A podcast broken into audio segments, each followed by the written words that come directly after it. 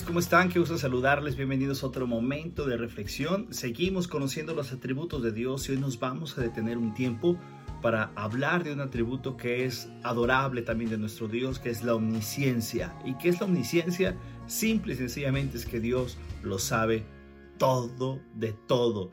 Sabe lo que ha pasado, sabe lo que pasa, sabe lo que pasará. A Dios no le toma nada por sorpresa. Él tiene pleno conocimiento de todas las cosas. Dios es omnisciente, lo sabe absolutamente todo de todo, todo de ti, todo de mí. No podemos escondernos ante Dios. Dios sabe lo que pasa en nuestro corazón, en ese, en ese rincón de nuestra mente, de nuestro corazón, que solamente, bueno, ni tú ni yo podemos saber qué es lo que pasa hasta el fondo de nuestro corazón. Dios lo sabe. Y hay tres características de la omnisciencia de Dios que quiero platicar contigo en este momento. Primero, que Dios tiene un infinito entendimiento de todas las cosas. Y ve lo que dice la escritura con respecto a esto. Te invito a que vayamos al Salmo número 147, versículo 5, para conocer esto que Dios tiene un infinito entendimiento. Salmo 147, versículo 5, la palabra de Dios dice, Grande es nuestro Señor y muy poderoso. Su entendimiento es infinito. Dios lo sabe todo. Cuando se para el conocimiento de Dios, no se detiene, es infinito. Y cuando tú, que eres hijo de, de, Dios a través de Cristo Jesús, cuando estemos en la eternidad con Él, ¿sabes cuándo vamos a poder entender a Dios? Toda la eternidad y nunca lo vamos a poder entender completamente porque Él lo sabe absolutamente todo y cada día nosotros vamos a ir aprendiendo más y más cosas de Dios. Otra característica de la omnisciencia de Dios o de la persona de Dios es que Dios posee todo el conocimiento.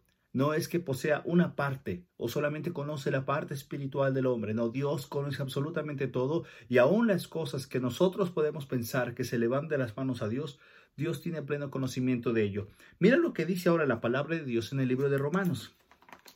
El libro de Romanos, en el capítulo número 11, y veamos lo que dice el versículo 33. ¿Te parece? 33 y 34 de Romanos capítulo 11. Fíjate, es tremendo lo que está exclamando Pablo aquí acerca del conocimiento de Dios. Oh profundidad de las riquezas y de la sabiduría y del conocimiento de quién? ¿De quién dice ahí? De Dios. Cuán insondables son sus juicios e, inescrutables sus caminos es tremendo. Conocer a Dios es, una profundidad. Dios es totalmente infinito en su omnisciencia. Y mira lo que dice el versículo siguiente. Pues, ¿quién ha conocido la mente del Señor? ¿O quién llegó a ser su consejero? A veces tomamos actitudes o formas donde más que preguntar a Dios en, plan, en un plan de, de reverencia, de veneración, preguntamos a Dios cosas como si quisiéramos decirle, te equivocaste o no hiciste eso. Mira, ¿te acuerdas cuando Adán y Eva, te acuerdas de lo que pasó en el libro de Génesis, cuando eh, el Señor está preguntando qué fue lo que pasó, por qué está escondido Adán, por qué tiene miedo, y que Adán tiene que decirle el motivo, lo primero que dice Adán antes de echarle la culpa a la mujer, le dice, la mujer que tú me diste. Es decir, como diciéndole, tú te equivocaste, tú, tú de verdad que estás haciendo las cosas mal. Si tú no hubieras hecho mal, mal a la mujer, pues entonces yo no hubiera caído. Nah, lo primero que queremos hacer es culpar a Dios y pensar que Él no es suficientemente sabio, entendido para todas las cosas que hace. Dios tiene un plan. Ahora tú y yo poder entenderlo, podemos entender lo que nos ha revelado en la Escritura, en la Biblia, pero hay cosas que quizás tú y yo no podemos entender en este momento, pero que Dios nos irá revelando en el transcurso de nuestro crecimiento espiritual. Otra parte de la omnisciencia de Dios es que Él conoce todo lo profundo de nuestros pensamientos. Al final, el que nos conoce y nos trata con amor y misericordia es Dios. Imagínate que tu mayor secreto, ese que tú lo tienes bien escondido, alguien se entera de ese secreto y lo expone a todo el mundo. Pasaremos un momento quizás muy vergonzoso. Dios conoce todos nuestros pensamientos, todos, los malos, los poquitos buenos, pero todo nuestro pecado, todo aquello que escondemos. Y Dios lo saca, en vez de recriminarlo, lo saca para darte una oportunidad de reconciliación a través de Cristo Jesús. Mira lo que dice, lo que eh, Jesús hacía.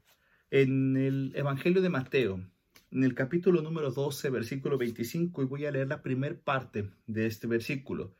Capítulo 12 de Mateo, Evangelio de Mateo, capítulo 25. Es tan breve lo que dice, pero tan profundo. Y conociendo Jesús sus pensamientos, cuando estaba hablando con otras personas, conociendo Jesús sus pensamientos, si hay alguien que nos conoce a cabalidad, de manera profunda, es Dios. Este atributo de la omnisciencia nos hace pensar que Dios conoce nuestros pecados pasados, nuestros pecados del momento, lo que vamos a pecar mañana. Dios lo conoce, pero también tiene el gran conocimiento que mandó a su Hijo Jesucristo a morir por nosotros en la cruz del Calvario y ahí derramar su sangre por nosotros, y eso Dios lo sabe porque dice la escritura que nosotros hemos sido para Él desde antes de la fundación del mundo, nos ha llamado. Así es que es un gran descanso también tener el atributo de la omnisciencia de Dios. ¿Por qué?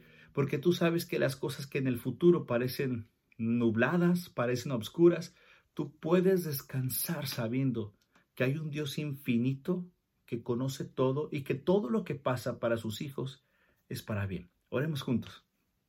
Padre, te damos gracias por tu atributo de la omnisciencia. Padre, tú nos conoces a profundidad. Examínanos tú, tú eres el único Dios que nos puede mirar hasta el fondo del corazón y saber, Señor, lo que hay en él. Padre, ayúdanos a que nuestros pensamientos, Padre, se transformen a la mente de Cristo. Te pido tu bendición, Señor, y Señor Jesús, tú que nos conoces a profundidad, ayúdanos a reconciliarnos y amar a Dios como lo debemos hacer. Oramos en tu nombre, Jesús. Amén. Que Dios te bendiga. Nos vemos en el siguiente tiempo de reflexión para conocer más atributos de Dios.